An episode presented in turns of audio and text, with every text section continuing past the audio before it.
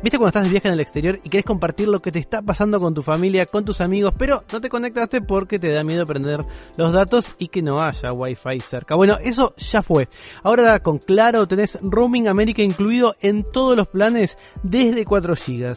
Entonces, desde 620 pesos por mes puedes usar tu smartphone en toda América como si estuvieras acá. ¿Qué significa? Que seguís navegando con los gigas de tu plan, con las mismas apps y redes que usas siempre y además tenés WhatsApp gratis y hablas a precio local. Ya lo sabes, vas a viajar y no querés esperar llegar al hotel para subir todo lo que estás viviendo. Viaja tranqui. Roaming América incluido desde 620 pesos por mes. Solo en claro.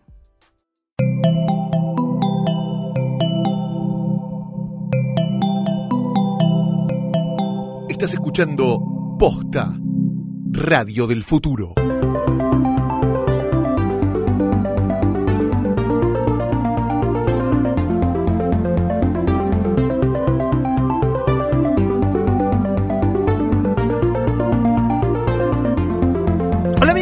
Mi nombre es Tomás y esto es Filosos, un podcast de filosofía. Para, para, para, para, para, no, no canceles, no taches en la crucecita de la solapa de Chrome, no le pongas skip a esto, no hagas nada de todo eso. Yo te prometo, te pido 25, 27, 30 minutos de tu atención lo que dure este podcast. No va a ser aburrido. Es filosofía, pero no tiene que ver con un tipo hablando y el resto escuchando. Yo te aseguro que esto va a ser eh, una especie de mm, eh, abridor, pero en vez de un abridor de vinos, abridor de puertas. Vamos a abrir puertas a distintas temáticas, a distintas preguntas. No te vamos a convencer, no te vamos a dar respuestas, sino que te vamos a dar muchas preguntas. Te vamos a llenar el cerebro de preguntas. Muchas cosas te vamos a llenar de preguntas, empezando por el cerebro. Esto es Filosos, problemas reales de la filosofía inspirados en la ficción. Y como siempre en Filosos, vamos a hablar de un tema filosófico inspirado por algo, por algún hecho, por una novela, por un libro, por un cómic,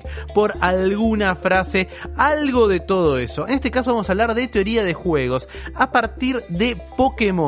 ¿Qué podemos decir de Pokémon? Bueno, una franquicia que se acuerdan que comenzó como un videojuego, esos videojuegos que se suelen llamar RPG, pero que fue tan tan tan popular en la década del 90 que se extendió a todos lados, a televisión, a ropa, a películas, a un montón de videojuegos, una saga increíble en mobile, una saga increíble también para celulares. Fue creado por Satoshi Tajari para una empresa de juguetes llamada Criaturas Inc. y se basa en la idea de capturar y entrenar Pokémon. ¿Por qué se llamaban Pokémon? Este dato siempre es lindo para saber. Porque eran Pocket Monsters, eran como monstruos de bolsillo. Pocket Monster, Pokémon. O sea que viene de ahí. En la actualidad hay 807 Pokémon, pero es una familia que va creciendo, tienen distintas habilidades, tienen un montón de nombres. Todos conocemos a Pikachu, que quizás es el más conocido. Pika, Pika, Pikachu. Pero hay un montón la posibilidad de intercambiarlos hizo que la popularidad del juego fuera creciendo y hay un montón de versiones y de personas fanáticas de los Pokémon. A partir de los Pokémon vamos a hablar sobre teoría de juegos. Y para hablar sobre eso tenemos de invitado a Diego Tajer. Diego es doctor en filosofía, próximamente será investigador del CONICET, es profesor de la materia lógica en la carrera de filosofía en la Universidad de Buenos Aires y sus intereses incluyen la lógica y la epistemología. ¿Cómo estás, Diego? Bienvenido, Filosos. Hola, Tomás. ¿Todo bien? Muchas gracias por venir. Bueno, gracias por invitarme.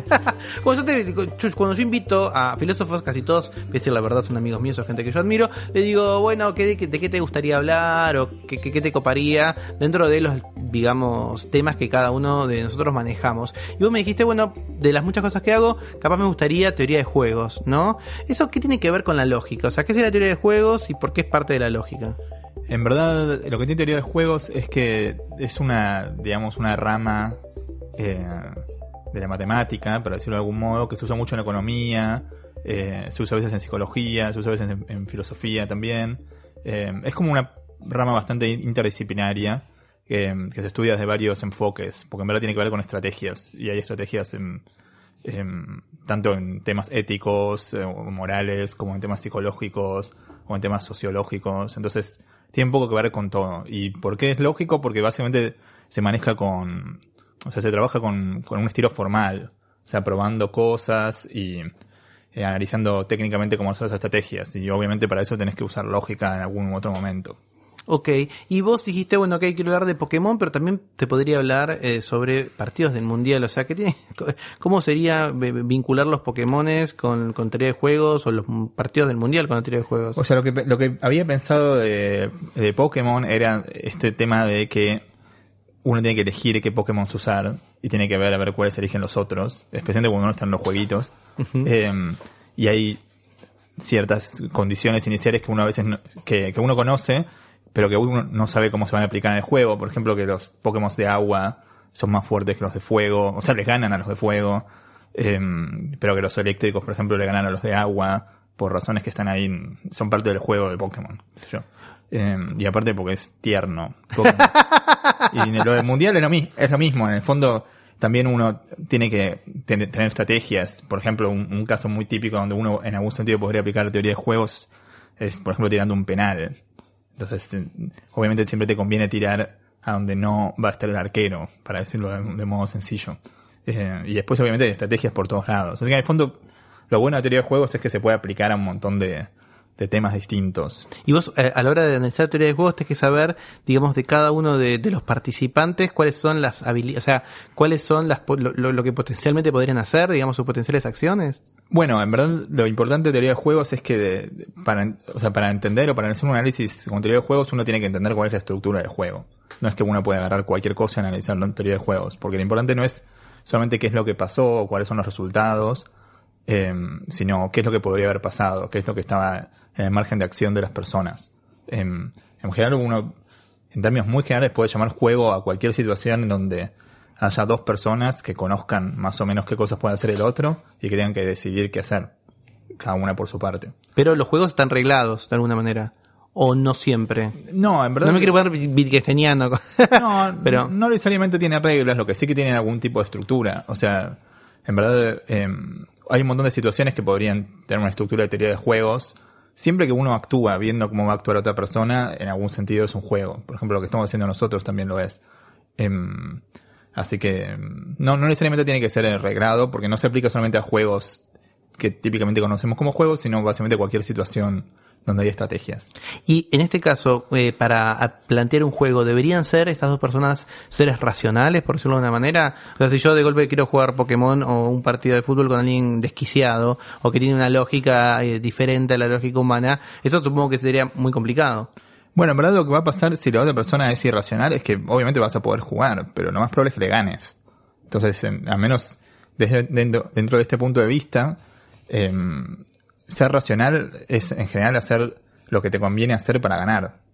Em, obviamente si vos sos un buen jugador, vas a saber cómo es el otro, y si el otro es también un buen jugador, vas a asumir que el otro es racional. Ahora, si el otro es malísimo o es totalmente irracional, le vas a ganar. Obviamente si es demasiado irracional, va a tirar el tablero y no va a querer ni siquiera entrar en esa relación social que, es- el juego.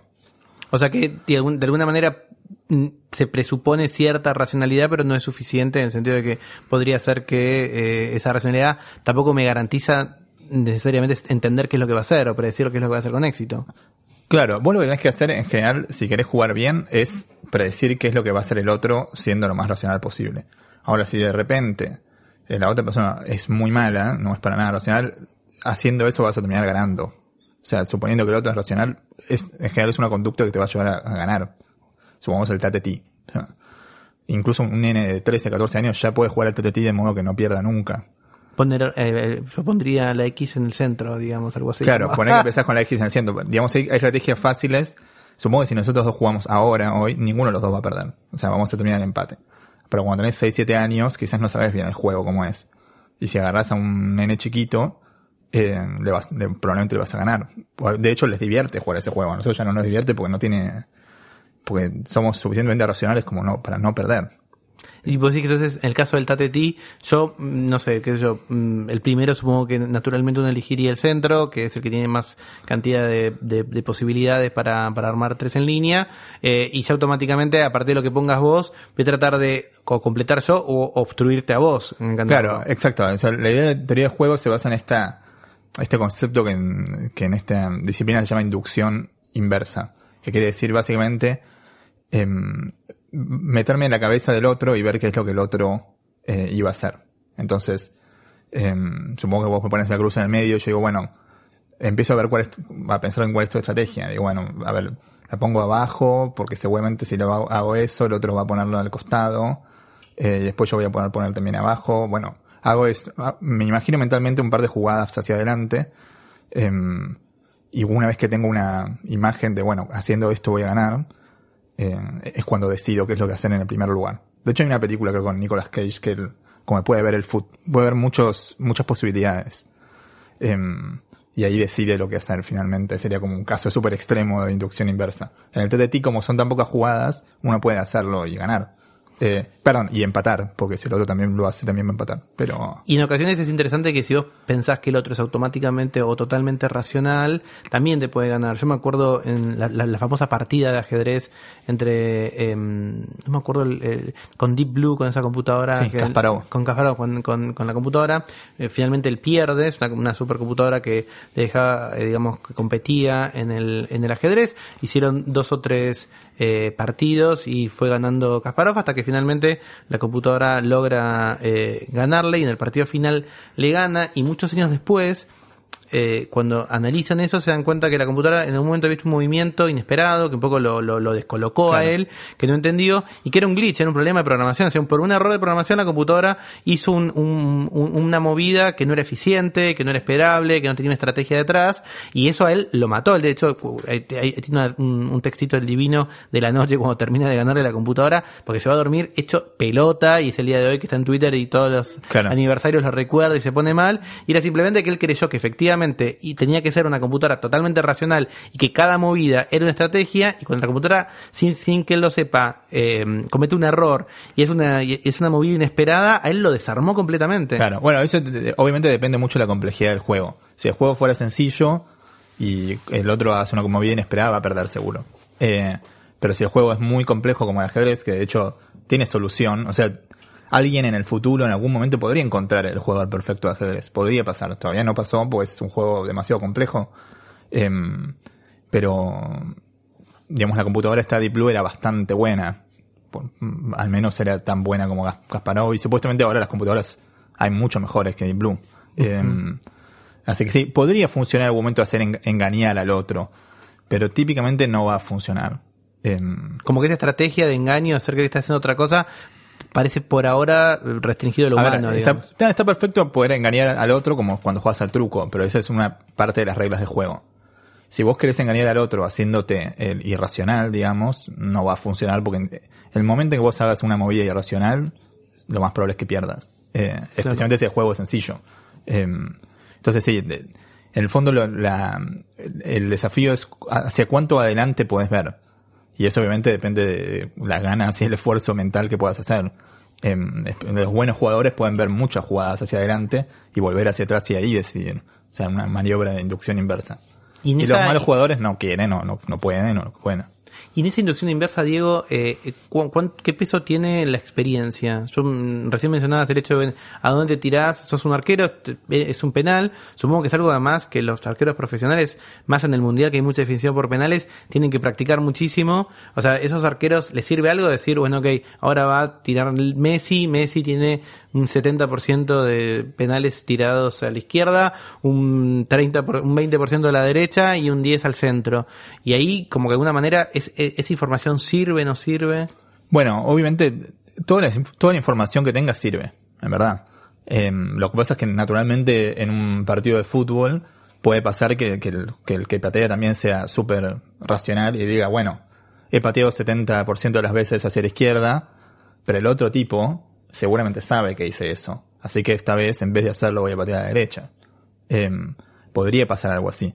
Eso depende mucho de cuán, cuán sagaz creas que es el jugador. Si lo ves al jugador medio nervioso o no dando mucha pelota, tal vez va a ser lo mismo que hace siempre. Si lo ves con carita de esta vez lo cago, tal vez va a ser algo distinto. Pero yo creo que toda la información sirve. Lo que pasa es que obviamente hay que ser muy sagaz para darse cuenta cómo interpretar las señales que estás viendo. Y eso, por ejemplo, llevado a un juego como el póker, por ejemplo, que, digamos, no sé, hay, hay, mm, hay tutoriales en, en, en, YouTube y hay como métodos y hay cursos, de hecho, costosísimos de profesionales y muchas veces se basa en ver los ojos de otra persona o ver si lo que a veces los, los yankees creo que dicen eh, o blufear, es como medio eh, alardear de lo que no tenés, o sea, como chamullar. Uy, mira, ahora te hago mierda, mira lo que tengo, no tengo. Eso también, eh, digamos, para, para la teoría de juego, todo, todo ese ecosistema de, de gestos, de caras, de reconocimiento está presente. Bueno, obviamente depende de cuál sea eh, la configuración del juego, ¿no? A ver, si uno juega, por ejemplo, por internet, lo más probable es que gane el que conozca más el modelo matemático. Perfecto. Yo conozco una persona que, que decidió dejar su trabajo, estudiar matemática del póker nada más, y entrar los sábados a la noche de Estados Unidos a ganarle a borrachos y sacarles plata. ¿Esa O sea, persona vive de eso? esa persona vive de eso. Estamos mandando un gran abrazo a esa, esta Eh. persona, está soltera, le gustan los hombres, no, no. No, no. Ah, está bueno. casado. Y Ah, le gustan las mujeres. Ah, ok. No, no, eh, de- de- tiro de sí. abajo el monumento que le construí. Pero bueno, ahí, ahí es cuando vos te das cuenta que, al menos hasta cierto punto, si uno conoce bien la estructura matemática de un juego, va a ganar. Ahora tenés que agarrar a alguien que sea un poco racional. Le- le- le- ¿Quién es el ejemplo típico de alguien irracional? Un borracho. O sea, que simplemente no, no, le, no le da la cabeza para pensar mucho más allá. Entonces todos los sábados a la noche hay muchas personas que no están pensando o en el completo dominio de sus habilidades de, de, de- de inferencia inter- eh, inversa y hay alguien muy racional que sabe las reglas y que lo puede estudiar como, como, como, como un, claramente como un deporte en el sentido de tener un entrenamiento y, y, y cumplirlo. Claro. En verdad ese es uno de los como principales insights observaciones que tiene la teoría de juegos o la teoría de la decisión en general, que sería como la versión individual, que es básicamente eh, que esto lo descubrió en algún sentido Ramsey, que fue uno de los principales teóricos en eso en los años 30. La idea es que si uno es irracional va a terminar perdiendo plata. Lo va a terminar yendo mal prácticamente. No es un problema solamente teórico. Eh, es simplemente es, es un problema que en algún u otro momento se va a volver práctico. Porque no vas a calcular bien las posibilidades, no vas a actuar bien en consecuencia y alguien se va a aprovechar de eso. Hoy de hecho veía una apuesta que decía, eh, creo que era una estafa o algo así, pero vi en internet que decía, si apostas eh, un peso por Argentina, era una página de apuestas un poco turbia. Si apostas un peso por Argentina, te damos 60. Y si apostas un peso por eh, Francia, te damos 80. Bueno, eso es claramente una apuesta ridícula, porque yo he puesto un peso por Argentina, un peso por Francia, Gastaste dos, gasto dos y seguro gas- gano cin- por lo menos 58 pesos. O sea, em, así que si uno, sí, obviamente mi forma de leer eso es, claramente es una estafa, pueden estar poniendo plata en eso. Pero, eh, si alguien real de repente tiene una idea de hacer algo así, bueno, en dos días se funde. Ya. Eh, entonces sí, la, la irracionalidad, al menos en, muchas situaciones, no, no va a servir. Lo que sí a veces sirve es darse cuenta, por ejemplo, de eh, algunos aspectos quizás emotivos, especialmente si uno quiere interactuar en cosas sociales con otras personas. A veces se, hay como un suerte mito urbano sobre teoría de juegos que te dice básicamente que lo único que analizan son temas de plata, entonces que no tiene nada que ver con lo- cómo actúan las personas. Y eso no es tan así, eh, pero bueno, hay, un montón de experimentos que muestran que, em, que finalmente el, resultado mismo, por ejemplo, la plata que ganás en un experimento, puede ser que en un experimento em, pase una cosa y vos hagas una cosa y en otro pase lo mismo y vos hagas lo contrario. Por ejemplo, pensaba, uno que, que se me ocurrió hablar hoy, que es súper interesante, que es el, em, el test del ultimátum, que es básicamente vos tenés 100 pesos em, y te dicen, bueno, tenés que, hay otra persona y vos tenés que ver cuánta plata le das a la otra persona de esos 100 pesos. Em, la otra persona puede decidir aceptar o rechazar 100%, o sea, quedarse todos con cero. O sea, vos te quedas con cero y el otro se queda con cero. Entonces, la teoría de juegos típica, si uno solamente se fija en el dinero, lo que te conviene hacer es quedarte vos con 99 y darle al otro un peso. Porque el otro obviamente prefiere tener un peso antes que cero. Entonces obviamente lo va a aceptar. ¿Quién no querría? Si viene alguien y me dice te doy un peso en vez de cero, obviamente te van a decir sí, acepto. Ahora, en el mundo real pasan dos cosas. Primero que cuando le ofrecen eso, o sea, lo que te dice como la versión más eh, como cuadradita de la de juegos, cuando vos lo haces y le ofreces solamente un peso, el otro dice no, prefiero quedarme con nada. En este contexto prefiero quedarme con cero y que vos te quedes con cero. O sea, incluso siendo económicamente irracional, em, la persona va a decidir de ese modo. Entonces, a veces, ¿qué quiere decir que esa persona es totalmente irracional? Bueno, quizás no, porque quizás la racionalidad incluye temas emotivos. Eh, de hecho, lo que fi- finalmente termina pasando en el mundo real es que la gente comparte 50-50 más o menos. O sea, porque supone que en eso seguramente, segura la, la otra persona va a decir que sí. Em, así que no, no solamente el, eh, el resultado importa, sino a veces la estructura del juego. O sea, de alguna manera, la gente, sí, supongo que yo también te ofrecería 50, bueno, quizás 40, y- no, 51 para ganar con 49 y mostrar como buena voluntad. Pero es verdad, si te toca un, uno al lado que es un talibán y te, todo, solo te acepta, el otro no puede negociar, solo puede decir sí o no. Claro, solamente puede ser sí, naturalmente, sí o no. Naturalmente, si vos le ofreces un peso, te va a decir que sí, puede ser eso o cero. Pero lo que pasa es que hay otros factores, especialmente en, en circunstancias sociales, como la envidia, el resentimiento, el odio, cosas por el estilo, que mucha gente los, los mide, los pone como factores en estos contextos, em, que hacen que, que una persona te puede decir, no, prefiero quedarme con nada, pero no me cagues. Claro. De hecho, uno puede hacer un, un experimento igual en donde diga, por ejemplo, no sé, o sea, te podría ofrecer em, un peso o dos pesos, no le das otra opción. Y el tipo se quedó con 99 con 98. Y el tipo decide, bueno, te ofrezco dos pesos. Es casi lo mismo que lo anterior, pero como vos sabés que el otro no tenía más opciones, decís, bueno, está bien, me lo quedo. Ahora, ¿cuál es el beneficio que vos sacás con eso? Nada, ninguno. Pero bueno, el ser humano tiene algunas eh, emociones, sentimientos que juegan bastantes roles en este tipo de, de situaciones. Por eso, la, sí, la idea de que teoría de juegos tiene que ver solamente con contextos puramente económicos o que solamente el dinero, digamos, importa, no es, no es cierto. O sea, hay muchos factores y tienen que ver también con algo parecido a, no, yo odio esto, pero me- la- las características del humano, digamos, de, esos vínculos. Eso después lo, lo, lo llevar a, cualquier eh, negociación, que es una negociación de pareja, con amigos, con tus viejos. Eh, ¿A vos te pasa que, que sabes estas cosas, que mientras estás peleando con alguien, que ellos capaz están negociando algo, no sé, una cena navideña, una pelea con un amigo o algo, ¿Se te ocurren que estás eh, variables de teoría de juegos o, estás más o menos men- mentalmente sano? Supongo que un poco y un poco. O sea, creo que, que, que este tipo de cosas también me ayudaron un poco a, a entender algunos contextos sociales chicos, ¿no? De grupos.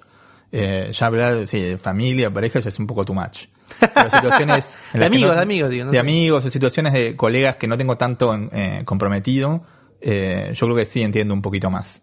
En, en parte por estudiar la parte de matemática, que es súper útil, y en parte por estudiar la parte psicológica, cómo, cómo esto se aplica en el mundo real. Eh, porque claro, todo el mundo está en situaciones sociales, y cuando decía todo es en algún sentido un juego, porque juego es simplemente que, que distintos actores actúen de acuerdo a lo que hagan los demás, o que- teniendo en cuenta lo que hacen los demás. Eh, no es mucho más complejo que eso, y eso nos pasa todo el tiempo. Y de alguna manera uno tendría que pensar que ahí entra algunas cuestiones que ya vimos en Filósofos, como la empatía, en el sentido, es, como vimos cuando hicimos eh, el, el programa de filosofía del arte, es un poco complicado, pero podría ser algo parecido a ponerse en el lugar del otro o entender al otro a través de nuestras propias cosas, que eso es una habilidad que no siempre está, digamos. Claro, a ver, mucho, mucho que de lo que se estudió en teoría de juegos tiene que ver con la cooperación. Eh, que es cuan- básicamente, ¿cuál es el problema de la cooperación? Que la cooperación ayuda a las personas. En el fondo, cooperar te va a hacer bien. O sea, va a hacer bien a las personas en conjunto. Eh, pero en general, eh, en, un momento preciso, cagar a la otra persona te ayuda a vos. Entonces, ¿por qué uno coopera? Eh, entonces, por ejemplo, con este juego que te comentaba, eh, o juegos parecidos, en donde uno básicamente tiene que renunciar a lo que tiene y ayudar a los otros, pero si todos se ayudan entre sí, van a estar todos mucho mejor. Si no me equivoco, el, el- la última peli de la trilogía de, de Nolan de Batman, la del Guasón, creo que está ese famoso dilema de los Hay barcos. como un dilema de los barcos, eh, que a veces- parecido a lo que se llama el dilema del prisionero, que era la idea Claro. de, eh, bueno, lo pasa es un poco más eh, como, eh, como tiene menos opciones el de Nolan, porque básicamente es, si aprietan este botón explotan los otros, y si los otros tienen el mismo botón y si lo aprietan explotan. Ahora, no hay una noción clara de cooperación ahí, porque ¿cuál sería cooperación? Claro. Obviamente en el juego, básicamente lo que termina ganando es lo humano, la cierta empatía, bueno, esperemos al milagro, llega Batman y lo salva. Ahora, si no estuviera Batman, yo no sé qué haría ahí. Probablemente hubiera explotado, no, no sé. Porque además en la película ves que los distintos personajes dan motivos de Sí. por qué, si no me equivoco, uno de los barcos son eh, Unos son presos. presidiarios, claro, y otros son personas libres. turistas, entonces, sí. claro, entonces la idea es, bueno, que este que está privado de la libertad me va a querer cagar, o el otro va a quedar resentido, entonces, si yo ya tuve la oportunidad. Claro, lo que pasa es, o sea, cuando uno eh, considera juegos, a veces dicen, bueno, la gente es irracional. Bueno, para nada, porque no sabes cuáles son los valores de las personas. Tal vez dentro de tus valores está no querer arruinarle la vida a otra persona o no querer matarla, no siempre es una cosa, no siempre las personas son súper egoístas. Eso es algo básico en economía o en teoría de la decisión, que es la idea de que cada uno tiene su utilidad, su escala de utilidad totalmente subjetiva. Yo no puedo decirle a nadie por qué prefiere o no prefiere tal cosa. Va a ser, hay gente que tiene un esquema de utilidad horrible, pero más allá de eso no hay mucho más para decir desde el punto de vista de la matemática. Total. Eh, pero sí, te decía, en, en estos juegos de cooperación, donde uno tiene que dar algo propio para que si todos lo dan, eh, todo funciona mejor. En- hay experimentos que muestran que si- incluso si vos separás a la gente por signos del zodíaco, cosas totalmente banales, eh, la gente va a cooperar. O sea, cuando encuentran algo en común, algún tipo de identidad de grupo, van a tender a cooperar un poco más. Eh, porque, no sé, confían más en los demás. Eh, también, obviamente, muchas convenciones que tenemos tienen que ver con que, bueno, yo lo hago porque todo el mundo lo hace. Eh, por ejemplo, estaba pensando en eh, aplaudir. Por ejemplo, hay países donde en vez de aplaudir, eh, golpean la, la- la mesa, por ejemplo, la silla. ¿Y por qué aplaudimos? O sea, ¿es algo importante aplaudir en vez de golpear la silla o chiflar? No, eso es claramente una convención, pero eso es algo que, que los teóricos de juegos estudiaron bien. Una convención es simplemente una situación en donde, dado lo que hacen los demás, te, te conviene hacer eso. Y no es un gran esfuerzo. Entonces, todo el mundo termina haciendo eso. Ahora, ese es un, lo que eh, Nash, el de la película, llamaba un equilibrio de Nash. Básicamente que una situación en la que todos los actores hacen lo mejor dado lo que hacen los demás. Y este tipo de convenciones siempre son equilibrios de Nash. Como cuando te encontrás con amigos y dicen, bueno, ¿a dónde vamos? Poné que no te importa a dónde vas, solamente querés verlo.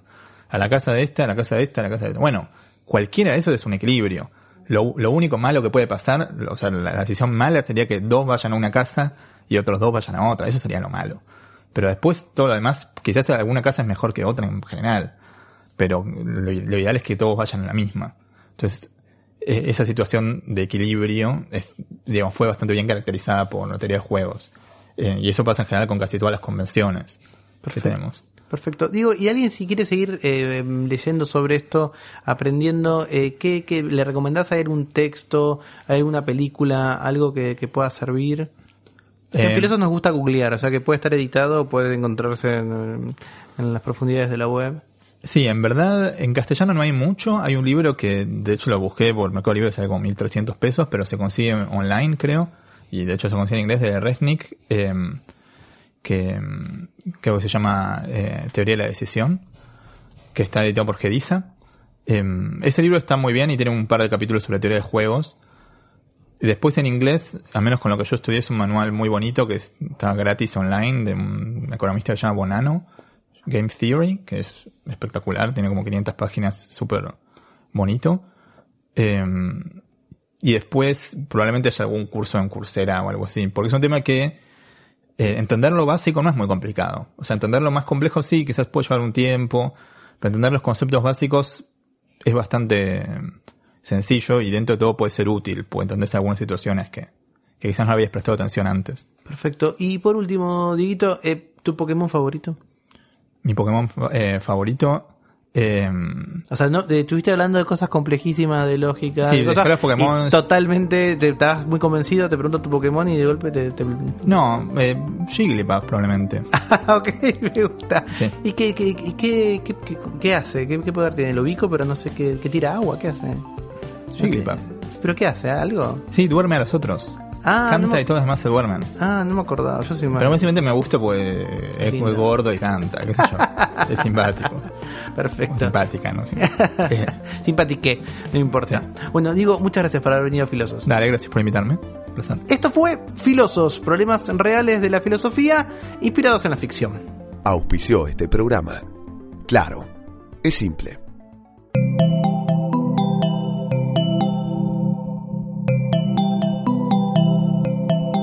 Estás escuchando Posta, Radio del Futuro.